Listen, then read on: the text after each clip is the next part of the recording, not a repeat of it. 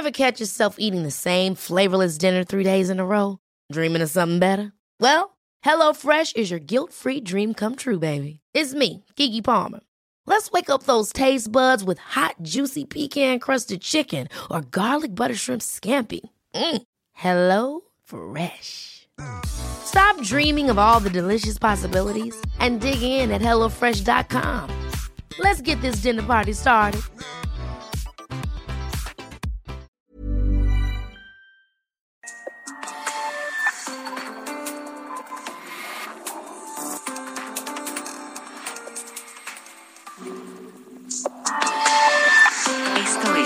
República H. Muy buenas noches, efectivamente, estamos en República H y hoy es viernes, viernes 3 de diciembre de 2021. Yo soy Alejandro Cacho y le agradezco que nos acompañe en esta noche de viernes para cerrar la semana a través de las frecuencias de radio de El Heraldo Radio en todo el país. 32 entidades de la República, 75 ciudades, el alcance de la cadena nacional de Heraldo Radio y 99 frecuencias en el país. También del otro lado de la frontera, en Texas. En Texas tenemos una cobertura importante que va de Houston a San Antonio y a la frontera, a McAllen, a Brownsville. En Chicago, en esa enorme ciudad de los vientos y del frío también, donde hay muchísimos mexicanos, nos escuchan en Heraldo Radio, en Atlanta, Georgia, y en San Diego, en el sur de California, hasta donde llega la señal de Heraldo Radio. También, gracias a quienes nos siguen por la televisión, Canal 10 de Televisión Abierta en el Valle de México, 10 de Easy, 10 de Total Play, el 606 de Star TV y el 161 de Sky a nivel nacional. Yo soy Alejandro Cacho y le pido me permita acompañarle la próxima hora porque tenemos información importante que compartir para cerrar la semana. Se confirmó, como le dijimos desde anoche aquí en este espacio, en República H, se confirmó ya el primer caso de variante Omicron. En México esta variante del coronavirus, la más reciente y la, la eh, poderosa y rápida propagación. Se trata de un paciente sudafricano de 51 años que llegó a México el 21 de noviembre y que al sentir síntomas se hospitalizó en un eh, hospital privado de la Ciudad de México. Tiene síntomas leves, pero, pero la Secretaría de Salud en México emitió una alerta de viajes nunca antes vista durante toda la pandemia. Llevamos dos años de pandemia y la Secretaría de Salud nunca había emitido una alerta de viaje para los mexicanos. Le diremos de qué se trata. También hoy el presidente López Obrador dio su conferencia matutina en Michoacán y allí el secretario de la Defensa, Luis Crescencio Sandoval, confirmó el aumento de los homicidios en el Estado y también el aumento de algunos otros delitos, en voz del propio secretario de la Defensa Nacional. Y hoy hablaremos de Ruta 2022, porque Hidalgo, uno de los estados que el próximo año cambia de gobernador, pues eh, está, está ya en la carrera. Y Morena, Morena quiere presentar al mejor candidato. Platicaremos con uno de los más fuertes aspirantes a esa candidatura, Cuauhtémoc Ochoa, en un instante más aquí en República H. Así que esta noche tenemos mucho. Comenzamos.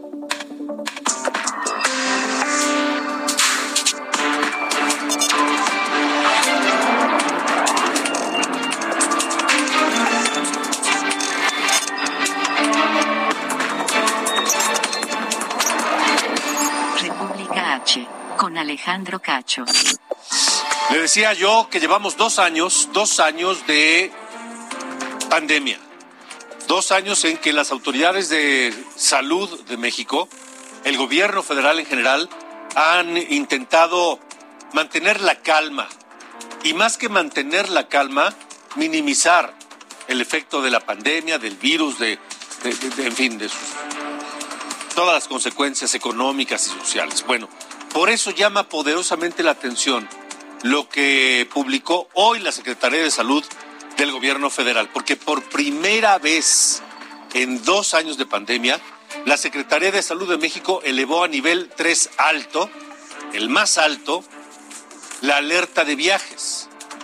La Secretaría de Salud pide a los mexicanos evitar todos los viajes internacionales no esenciales ante la elevada posibilidad de enfer- enfermar o de contagiarse con la nueva variante Omicron del coronavirus. Repito, Por primera vez en dos años de pandemia, la Secretaría de Salud emite una alerta de viaje nivel 3 de riesgo alto, donde pide a los mexicanos evitar viajes internacionales no esenciales ante la peligrosidad y la facilidad de propagación de la variante Omicron del coronavirus. Eso no había ocurrido en dos años de pandemia y se antoja francamente muy complicado, muy difícil, que al inicio de la temporada navideña, al inicio de las fiestas de diciembre y de fin de año, se pida a los mexicanos evitar viajes internacionales no esenciales. Ya en este momento hay mucha gente que tiene programados sus viajes, pagados sus viajes fuera del país y dudo mucho que haya cancelaciones por esta alerta. Pero lo que sí tenemos que adquirir es una conciencia, una conciencia y una responsabilidad como individuos. Porque ya la autoridad hace su parte con esta alerta, pero como individuos tenemos que adquirir esa responsabilidad. Anoche le adelantábamos aquí que México registró el primer caso de variante Omicron del coronavirus. El Instituto de Diagnóstico y Referencia Epidemiológicos, el INDRE, confirmó este caso positivo. Se lo informábamos anoche aquí. Se lo informamos aquí en República H. Se trata de un ciudadano sudafricano de 51 años que llegó a México el 21 de noviembre y que seis días después presentó síntomas de COVID, síntomas leves. Recibió atención médica en un hospital privado de la Ciudad de México donde se encuentra hasta este momento en aislamiento preventivo voluntario. Y precisamente a través de su cuenta de Twitter, el responsable del combate a la pandemia, Hugo López Gatel, confirmó esto que anoche le dimos a conocer. Dijo que este ciudadano sudafricano tiene una enfermedad leve, pero que está confirmado, está contagiado de coronavirus que se internó voluntariamente en un hospital para evitar más contagios y que su pronóstico de recuperación es favorable, dice López Gatel. Por su parte, el presidente López Obrador consideró que las vacunas sí protegen de todas las variantes de coronavirus, incluso de la variante Omicron. Y en la opinión de López Obrador no debe haber preocupación, pero volvió a remeter contra los medios de comunicación y nos acusó de sensacionalistas y amarillistas por informar simplemente lo que ocurre. Ya se ha ido aclarando de que la vacuna sí protege de todas las variantes. Por eso no debe de haber preocupación, mucho menos sensacionalismo de los medios, amarillismo para atemorizar sin elementos. Otra vez la culpa es de los que informamos, pero simplemente, ¿qué pasaría si usted hoy ignorara la existencia de esta variante. Imagínese que la, la, variante Omicron de coronavirus anduviera por ahí regada en el mundo, incluyendo México, y que nosotros no le informamos. Que no le informamos a usted que ya existe esa variante y cuáles son sus riesgos, cuál es la facilidad de contagio, dónde surgió, cómo se está acercando al país. Imagínese simplemente que no, usted no lo sabe, porque nosotros no lo informamos. Pero hacerlo, darle a conocer a usted lo que pasa cuando no le gusta al presidente, lo considera sensacionalismo o amarillismo. Y por supuesto acusa y se va y crucifica y critica y la inviste contra el mensajero cuando no le gusta el mensaje. En fin, eso es en cuanto al coronavirus. Estamos en República H, son las 8 de la noche con 8 minutos. Cambiemos de tema. Vamos a Tamaulipas. La presidenta municipal de Nuevo Laredo, Carmen Lilia Cantú Rosas, anunció que su gobierno trabaja ya en medidas preventivas de atención para enfrentar una posible cuarta ola de COVID y la variante Omicron allá en Tamaulipas. Hay estados, hay municipios, ciudades que no se la están tomando a la ligera y que no es que sean amarillistas o sensacionalistas, simplemente son responsables y toman medidas, por supuesto. La Ciudad de México, por lo menos, por lo pronto, se mantendrá en semáforo verde, según informó Eduardo Clark, el director de Gobierno Digital del Gobierno de la Ciudad de México. En Jalisco, el gobernador Enrique Alfaro consideró que los casos de COVID-19 se encuentran estables y no será necesario ajustar o implementar nuevas medidas sanitarias allá en Jalisco. Pero en Guanajuato, en Guanajuato a partir de mañana sábado, iniciará la vacunación contra COVID para adolescentes entre 15 y 17 años sin comorbilidades, es decir, cualquier muchacho, muchacha de 15 a 17 años. Autoridades calculan allá en Guanajuato que serán más de 342 mil dosis que aplicarán en los 46 municipios de Guanajuato. Y fíjense lo que está pasando en Monterrey. En Monterrey, hackers intentaron ingresar a teléfonos celulares de usuarios a través de engaños. Vía WhatsApp ofrecieron dosis de refuerzo de vacunas anti-COVID para sacar los datos personales de las personas y ante eso, la Secretaría del Bienestar en Nuevo León recomendó ignorar esos mensajes y estar atentos a la información oficial. Y por alguna razón que no nos han explicado bien, la Suprema Corte de Justicia de la Nación suspendió las órdenes para informar y hacer transparente todo lo relacionado con la recepción de lotes aplicación y estado actual de las vacunas contra el COVID.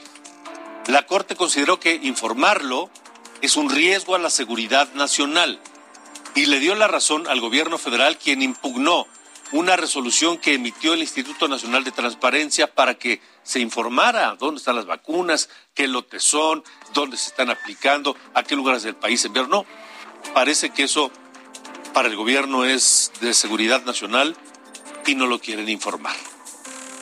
Esperemos a ver qué pasa. En fin, es momento de ver cómo andamos precisamente con los casos de COVID, contagios y muertes en estos últimos días. Sara, buena noche. De acuerdo con la Secretaría de Salud, en las últimas 24 horas, se registraron 3.146 casos nuevos y 287 defunciones por coronavirus en México, Aguascalientes,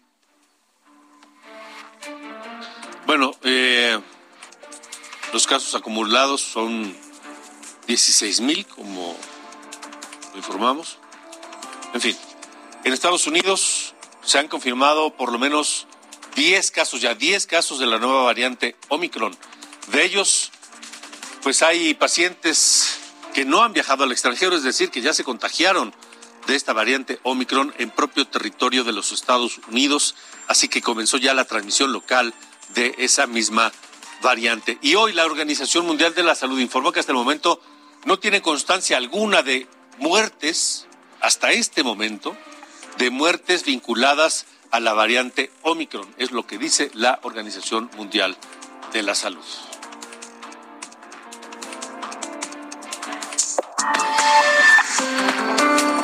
Hidalgo, en República H. 8 con 12, en Tula sigue el la investigación en torno de la fuga, esta eh, a, sangre y fuego, a bayoneta calada, de nueve reos del penal de Tula. Ya hay varios detenidos. Vamos contigo, José, eh, José García, allá en, en Hidalgo. ¿Cuáles son las novedades? ¿Qué tal, Alejandro? Un saludo a ti y a todo el auditorio. Pues comentarte que hasta el momento el titular de la Procuraduría General de Justicia del Estado de Hidalgo, Alejandro Avid Nicolás, ha confirmado que durante las últimas horas se han detenido a otras dos personas juzgadas en el Centro de Reinserción Social de Tula y por ello hasta el momento suman cinco de los nueve internos que se fugaron. Además, también las autoridades estatales han detenido a otras ocho personas que participaron en la liberación de José Artemio Maldonado, alias el Michoacano, líder de Pueblos Unidos, agrupación criminal asociada a otros grupos delictivos que se dedican a la comercialización de Washington. Comentate también que el procurador del Estado refirió que hasta el momento suman 13 detenidos, ocho de estos participaron en el operativo del Manhattan y cinco de ellos son los internos del centro de reinserción. Asimismo, las autoridades estatales han mencionado que hay vinculación de 12 servidores públicos de la Secretaría de Seguridad Pública Estatal por su presunta responsabilidad en la relación de estos nueve empleos y entre ellos se encuentra la directora del penal de Tula, Evelyn García, además de que han sido llamados a declarar. La Procuraduría ha abierto las investigaciones y las carpetas de investigación precisamente por los delitos de daños a propiedad, evasión y participación en la evasión de los internos.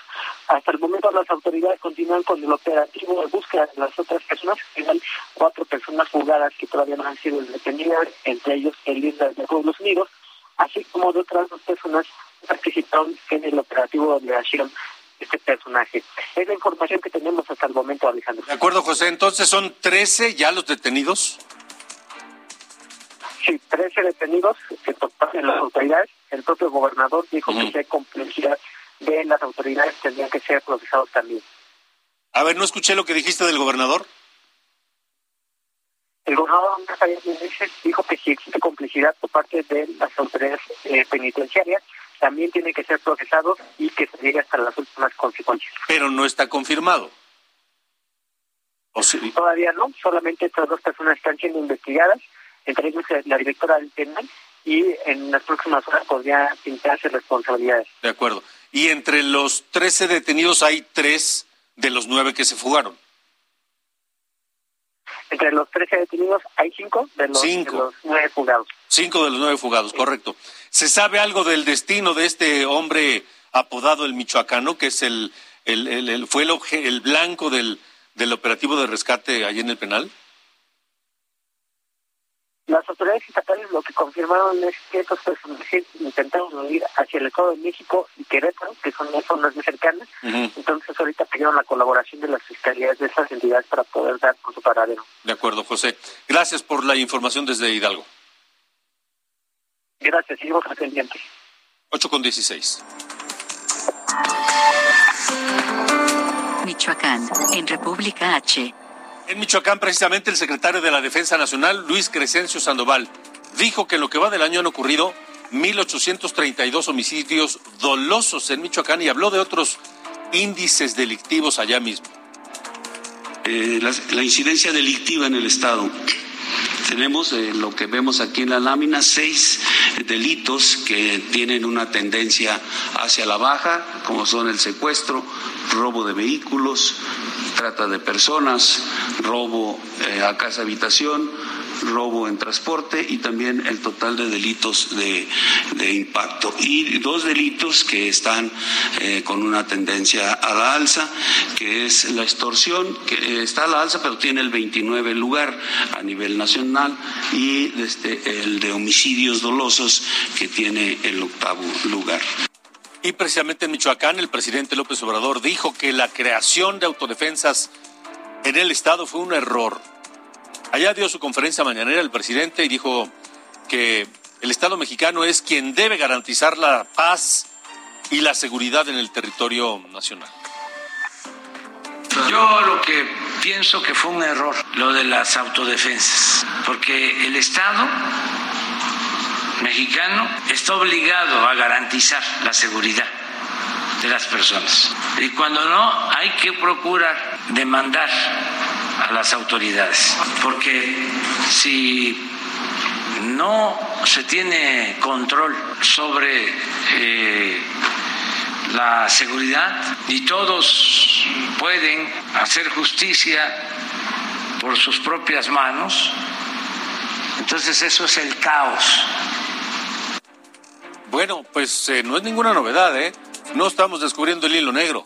Aquel Estado, aquel Estado, sí, gobierno, Estado, que no son lo mismo, pero aquel Estado que no es capaz de dar seguridad a su población, no tiene razón de ser.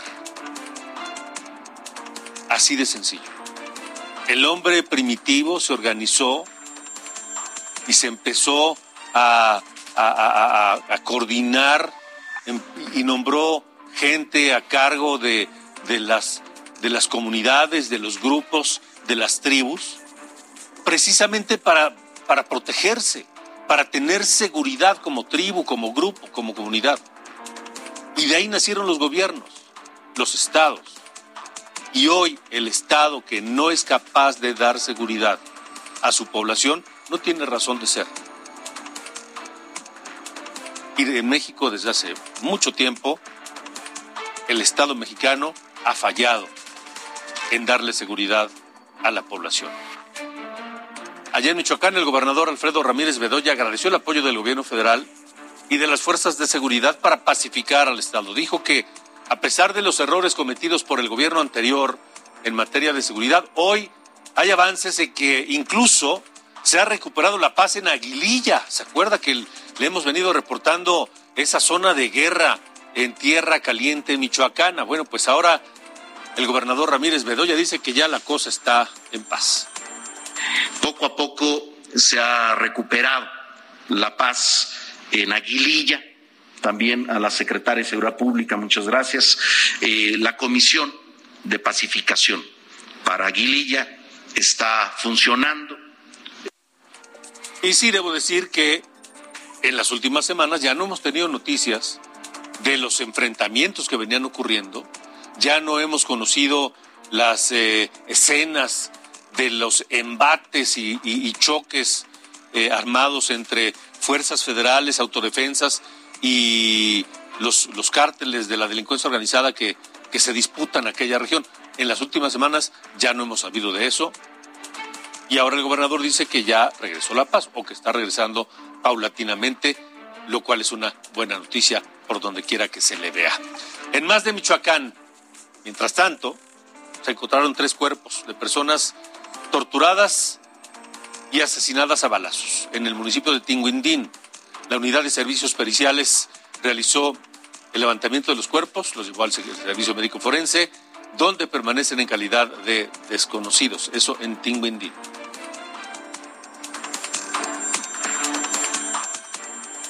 Vamos a hacer un recorrido por el país.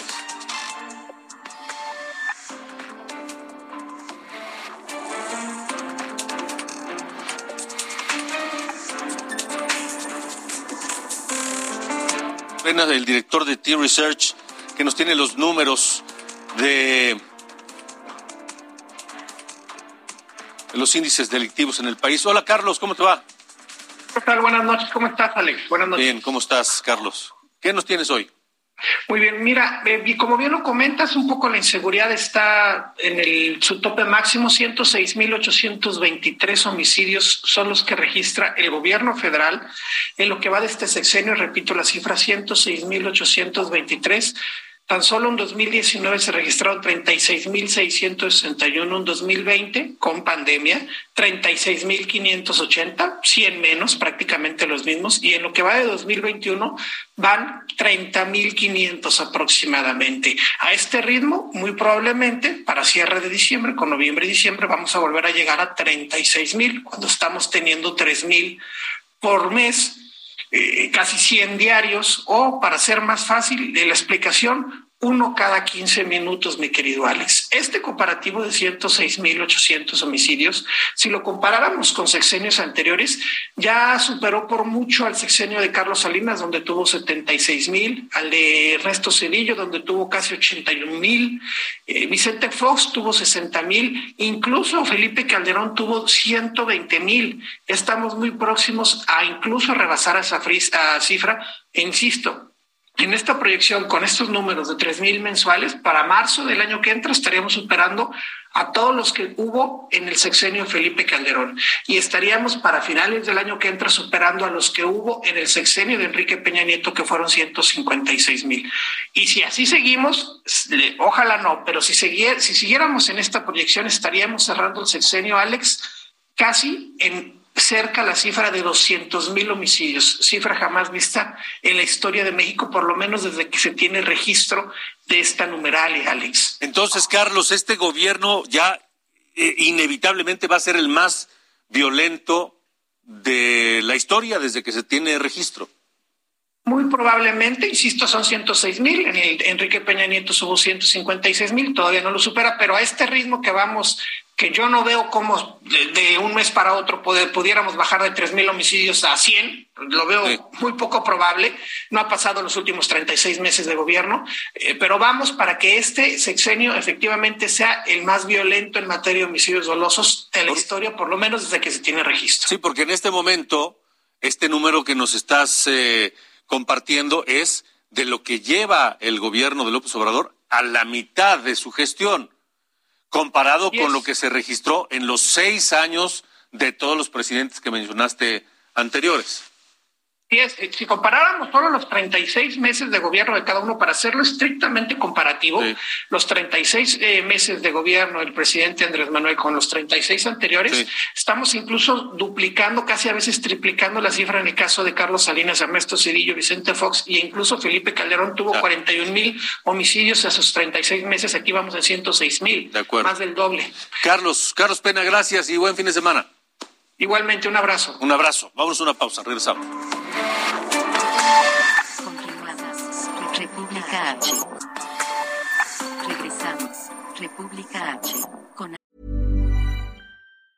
Ever catch yourself eating the same flavorless dinner three days in a row? Dreaming of something better? Well, HelloFresh is your guilt-free dream come true, baby. It's me, Kiki Palmer.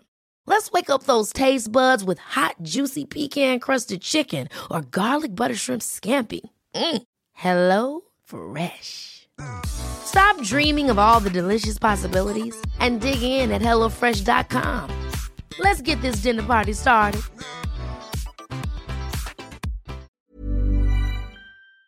Alejandro Cacho.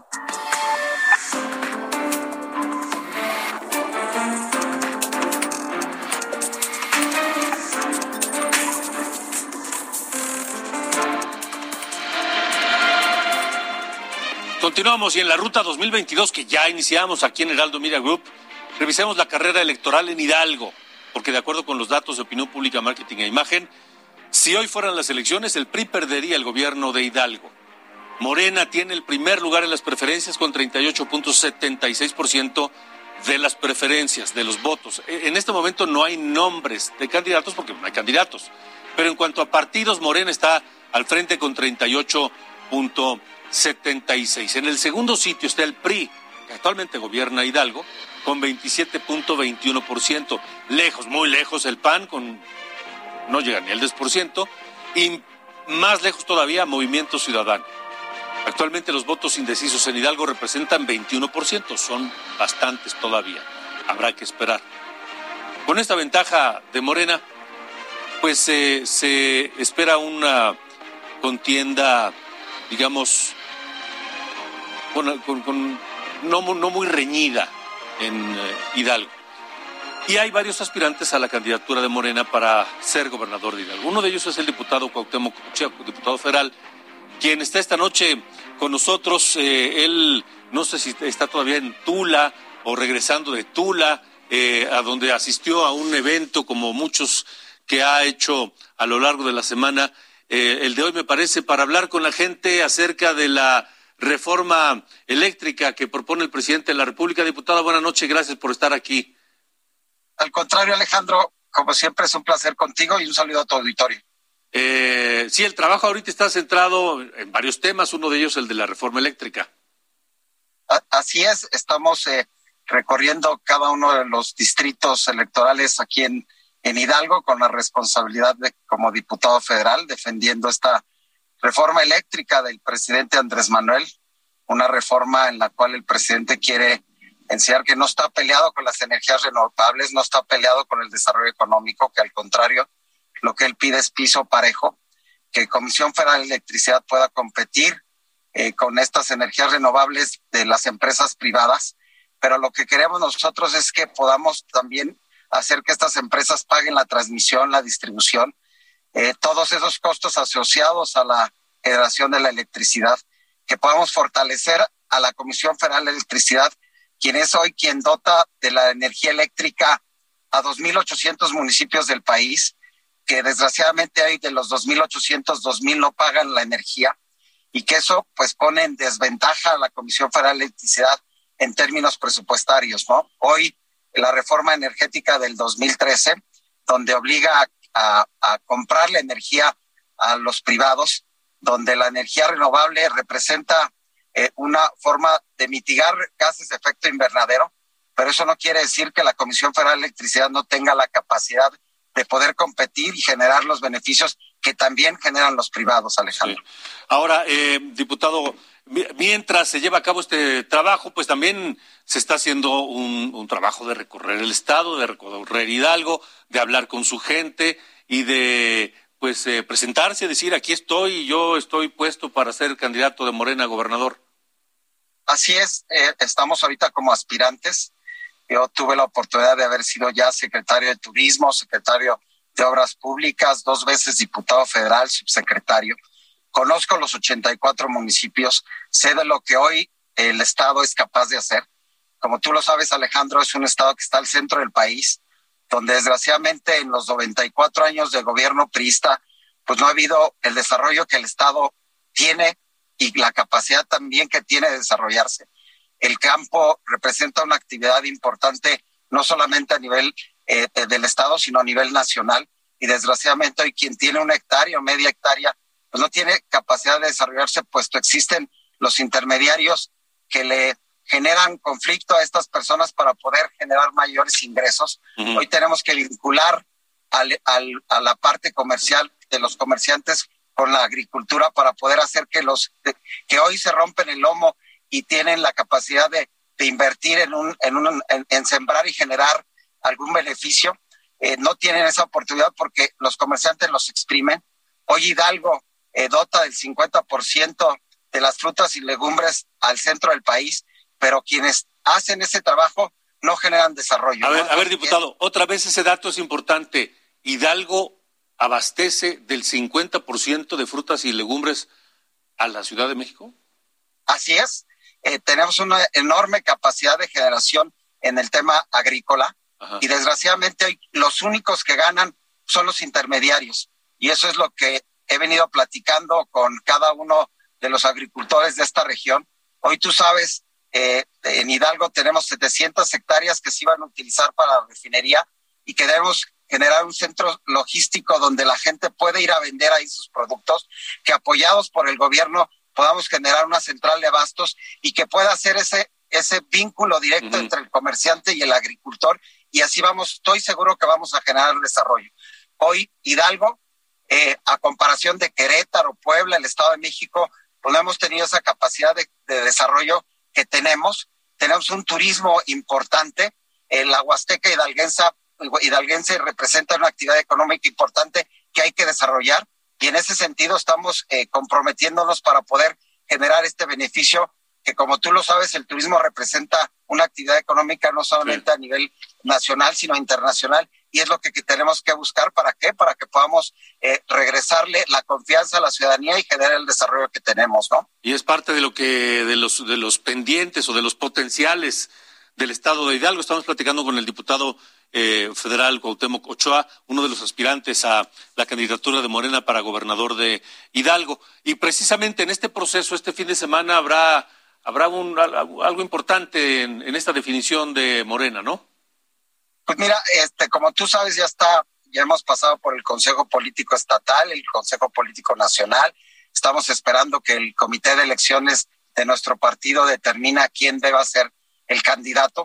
Pero aquí es importante que la ciudadanía nos conozca, que puedan ver eh, la experiencia que tiene cada uno de los candidatos. Como te lo comenté, yo he venido trabajando ya en la administración pública estatal y federal. Llevo 25 años en este sentido. Eh, conozco mi estado, sé lo que le adolece. Sé que Hidalgo tiene un potencial importante que tenemos que desarrollar y en ese sentido es como hoy queremos nosotros eh, representar a Morena, representar al Partido Verde, al Partido del Trabajo. En el Estado también está el Partido Nueva Alianza, en este compromiso hacer esta alianza que pueda hacer que Hidalgo se transforme, Hidalgo es de los tres estados a nivel nacional donde no ha habido alternancia, pero esta alternancia, Alejandro, tiene que venir de la mano del desarrollo, de, generar beneficios y de contribuir con algo que en Hidalgo por la falta de oportunidad pasa, que es la desintegración familiar, ¿no? Hay mucha gente que tiene que ir a buscar oportunidades a Querétaro, a Puebla o a un otro estado de la República, cuando en Hidalgo tenemos la capacidad de generar desarrollo y eso es lo que estoy seguro que va a pasar el año que entra, donde va a haber una alternancia y donde vamos a buscar estos beneficios que queremos como hidalguenses, Alejandro. Entonces, eh, los tiempos están ya pues muy próximos, ¿no? Eh, diputado Cuauhtémoc Ochoa, para definir quién será candidato de Morena en Hidalgo. Así es, y yo estoy seguro que, que vamos a salir adelante, que vamos a ganar esta elección y que vamos a generar el desarrollo que Hidalgo necesita y está buscando. De acuerdo. Pues, eh, diputado Cuauhtémoc Ochoa, gracias por haber estado con nosotros nuevamente. Pues seguiremos en comunicación porque esto no se acaba todavía. Así es, Alejandro. Yo de verdad te agradezco eh, tu importante eh, medio de comunicación, tu programa, porque es un, programa que, que ve mucha gente. Eres un, un, un importante eh, actor en ese sentido y yo te agradezco el espacio y te mando un fuerte abrazo. Igualmente, gracias, diputado. Igualmente, un abrazo de regreso, el diputado Cuauhtémoc Ochoa. Repito, uno de los aspirantes más, más fuertes uno de los aspirantes más sólidos para buscar la candidatura de Morena a gobernador de Hidalgo, precisamente. Son las 8.39, estamos en República H. Esto es República H.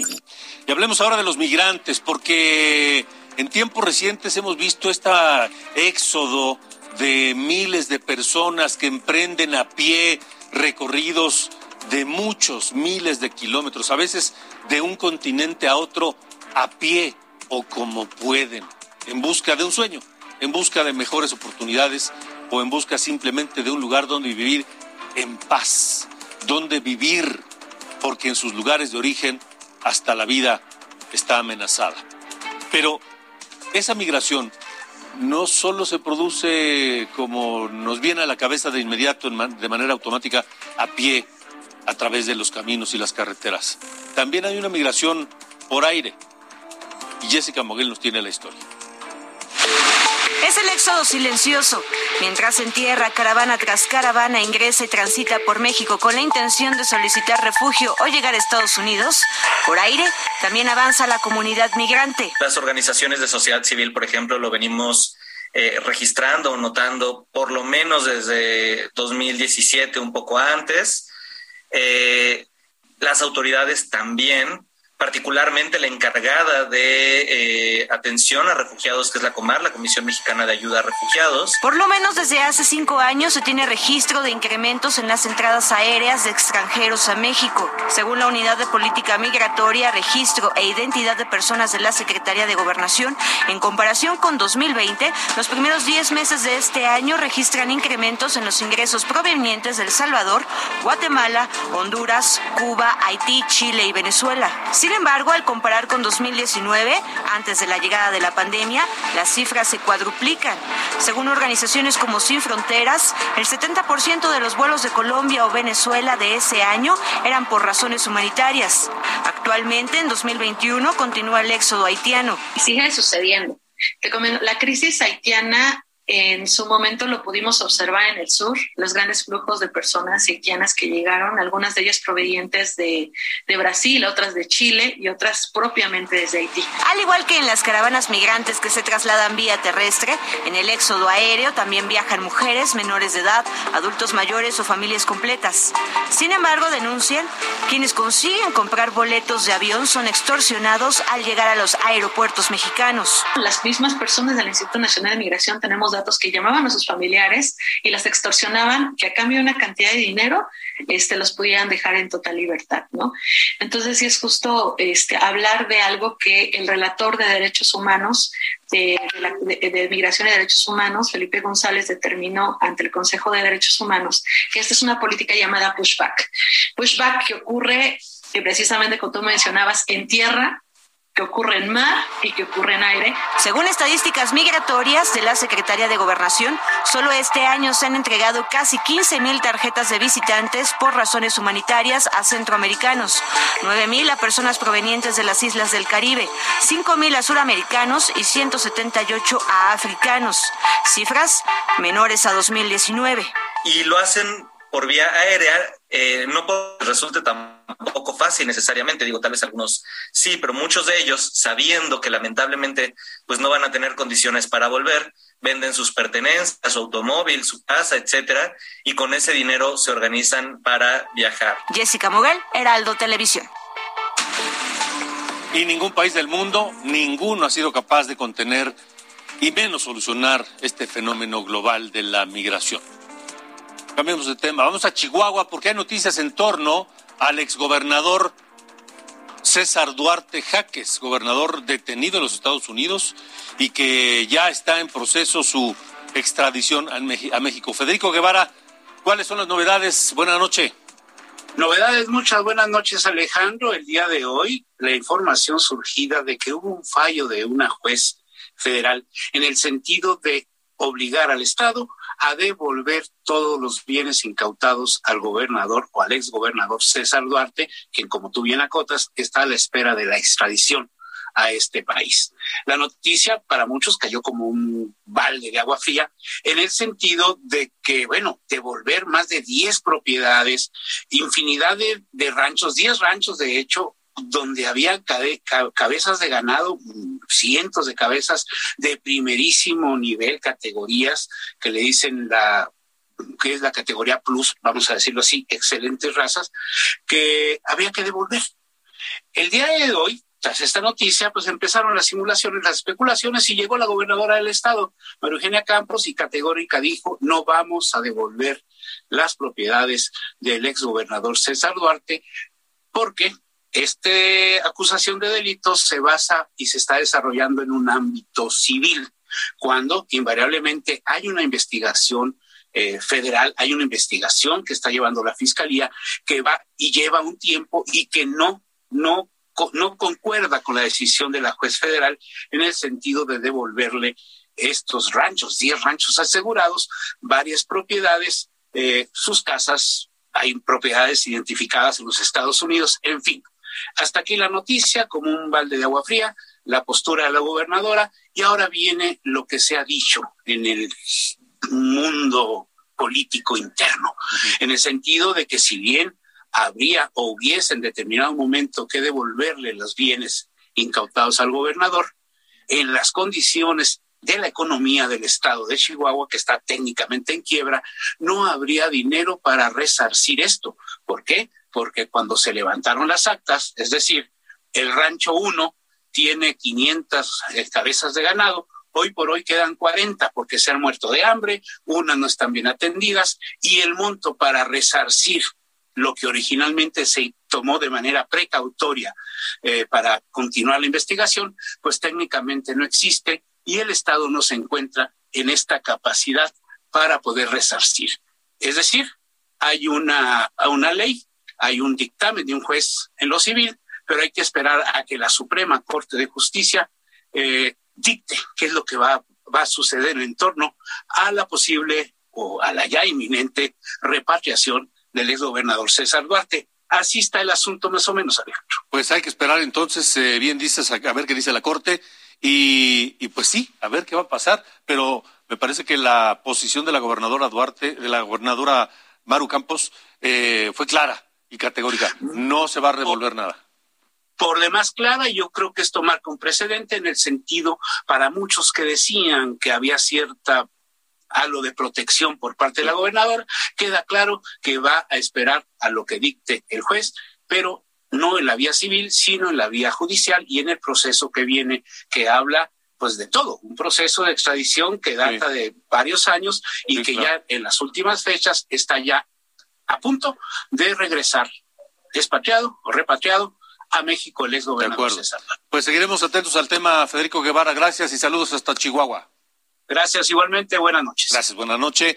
Y mire, hay, hay más información. El presidente López Obrador instruyó al secretario de Gobernación, Adán Augusto López, para que atienda el diálogo que le solicitó el Partido Acción Nacional.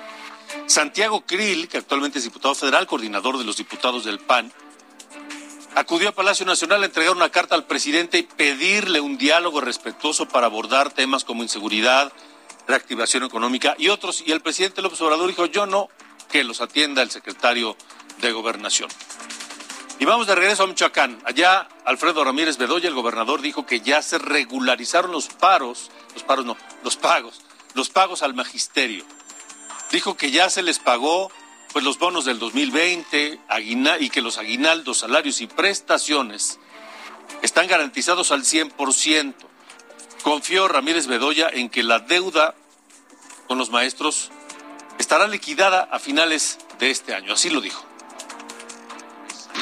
Recibimos el Estado con falta de pagos al magisterio, prácticamente cinco quincenas sin pago. Recibimos las vías del ferrocarril tomadas, la inseguridad.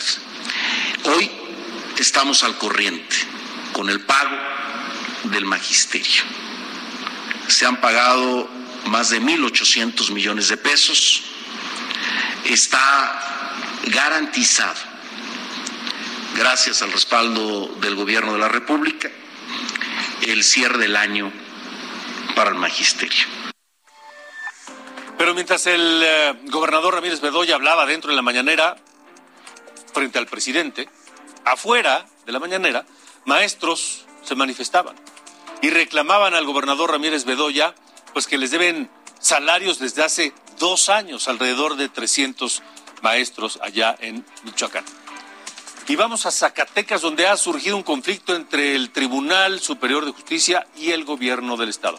Arturo Nale García, magistrado presidente del Tribunal Superior de Zacatecas, amenazó con llevar a cabo una huelga de hambre acompañado de un centenar de jueces si el gobernador David Monreal aprueba el recorte presupuestal para el Poder Judicial el año que entra. Este magistrado es hermano de la secretaria de Energía, Rocionale, y fue secretario general de gobierno en la administración de Ricardo Monreal, hermano del actual gobernador David Monreal. Bueno, pues denuncia que el gobernador David Monreal pretende también recortar recursos a la Fiscalía General del Estado mientras propone un aumento sustancial a varias otras dependencias. Así que surge un conflicto más allá en Zacatecas entre el presidente magistrado del Tribunal de Justicia y el gobierno estatal. En Nuevo León, en Nuevo León inició el operativo de seguridad de las fiestas de fin de año. La Secretaría de Seguridad, pues, eh, trabaja para que la gente pueda hacer sus compras con tranquilidad. Vamos a un resumen del Estado. Cuauhtémoc Blanco consideró que sería un error desaparecer la entidad superior de auditoría y fiscalización y acusó que detrás de este tema está Jorge Michel Luna, exsecretario de Finanzas del exgobernador de Morelos, Graco Ramírez. Cuauhtémoc Blanco aseguró que quieren extinguirla para su beneficio y evitar que se lleven a cabo auditorías en los municipios. Una sala del Tribunal Electoral de Toluca revocó la nulidad de elección municipal en Tepotzotlán, Estado de México. Con esto se confirmó el triunfo de María de Los Ángeles Supa, candidata de Movimiento Ciudadano. La sala determinó que solo se acreditó una de las cinco irregularidades validadas por el tribunal y eso no fue suficiente para anular la elección. Detuvieron en Nuevo León al presunto prestanombres del exsecretario personal de los expresidentes argentinos Kirchner. Isaac Eugenio Esparza es originario de Nuevo León y estaba prófugo de la justicia argentina en México. Se le acusa de estar ligado a empresas fantasma y lavado de dinero. Escuelas de Coahuila recorrieron sus horarios por la temporada invernal. Las entradas y salidas en las escuelas públicas se ajustarán de acuerdo a la temperatura. Las escuelas particulares decidirán de forma independiente cómo enfrentar la temporada de frío. Un tráiler cargado con ganado se volcó en la autopista Cosamaloa-Panacayucan en Veracruz. El conductor perdió el control y murió por el impacto. Los pobladores de la zona aprovecharon para robarse a los animales vivos y muertos. La Suprema Corte desechó las quejas del gobernador de Tamaulipas para impedir que se entregaran más de 300 millones de metros cúbicos de agua a Estados Unidos. Francisco García Cabeza de Vaca explicó que el líquido en la zona es escaso y necesario para los agricultores y por eso debía interrumpirse el acuerdo. El Ayuntamiento de Chihuahua aumentará el cobro del alumbrado público. El presidente municipal, Marco Bonilla, rechazó la orden de la Suprema Corte para quitar el impuesto. Ahora serán 120 pesos bimestrales para empresas y viviendas particulares. Los presidentes municipales de Guanajuato firmaron un convenio para prevenir las adicciones mediante el modelo del Planet Youth traído desde Islandia. El acuerdo se dio durante el primer Congreso Internacional sobre Adicciones en el Estado e incluye la participación de 14 instituciones. El Congreso de Jalisco aprobó el presupuesto de ingresos para 2022 con un monto de 137 mil millones de pesos. Se aumentaron las partidas en materia educativa, seguridad y salud. También se impulsará la innovación y el campo. El general Rogelio García tomó protesta como nuevo mando especial de la Laguna en Coahuila. A la ceremonia acudió el gobernador Miguel Riquelme. El funcionario explicó que el cambio servirá para reforzar la seguridad en el estado. Heraldo Televisión. Bueno, antes de irnos, el próximo lunes en Ruta 2022 tendremos eh, información y quiero rescatar lo que nos platicaba hace un momento el diputado Cuauhtémoc Ochoa en el sentido de los estados que nunca han tenido eh, alternancia. Entre ellos está Hidalgo, por supuesto, siempre ha sido gobernado por el PRI. Otro estado que nunca ha tenido alternancia es Oaxaca, que también tendrá elección de gobernador el próximo año. Y los otros dos son, uno es Coahuila y otro es Estado de México. Y esos dos, Coahuila y Estado de México, tendrán elecciones en el 2023. Pero bueno, eso, será historia ya en el 2023. Pero en esta elección de 2022, en esta ruta 2022, están en juego las gubernaturas de Aguascalientes, eh, Durango, Hidalgo, Oaxaca, Tamaulipas, Quintana Roo y Tamaulipas. Repito, de ellos, Oaxaca e Hidalgo nunca han tenido alternancia y hoy las encuestas le dan una ventaja a Morena. Pero bueno, lo estaremos platicando el próximo lunes en Ruta 2022. Por lo pronto, gracias por habernos acompañado. Tenga un gran fin de semana y por favor, cuídese, cuídese. La pandemia sigue. El coronavirus no se ha ido y depende de nosotros evitar enfermarnos. Gracias. Buen fin de semana. Hasta la próxima.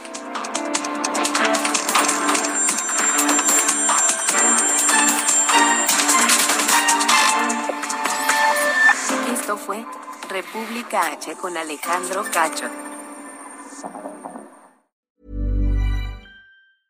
Hey, it's Paige DeSorbo from Giggly Squad. High quality fashion without the price tag. Say hello to Quince.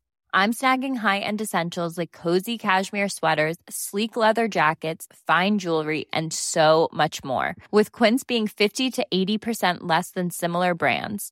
And they partner with factories that prioritize safe, ethical, and responsible manufacturing. I love that. Luxury quality within reach. Go to quince.com slash style to get free shipping and 365 day returns on your next order. Quince.com slash style.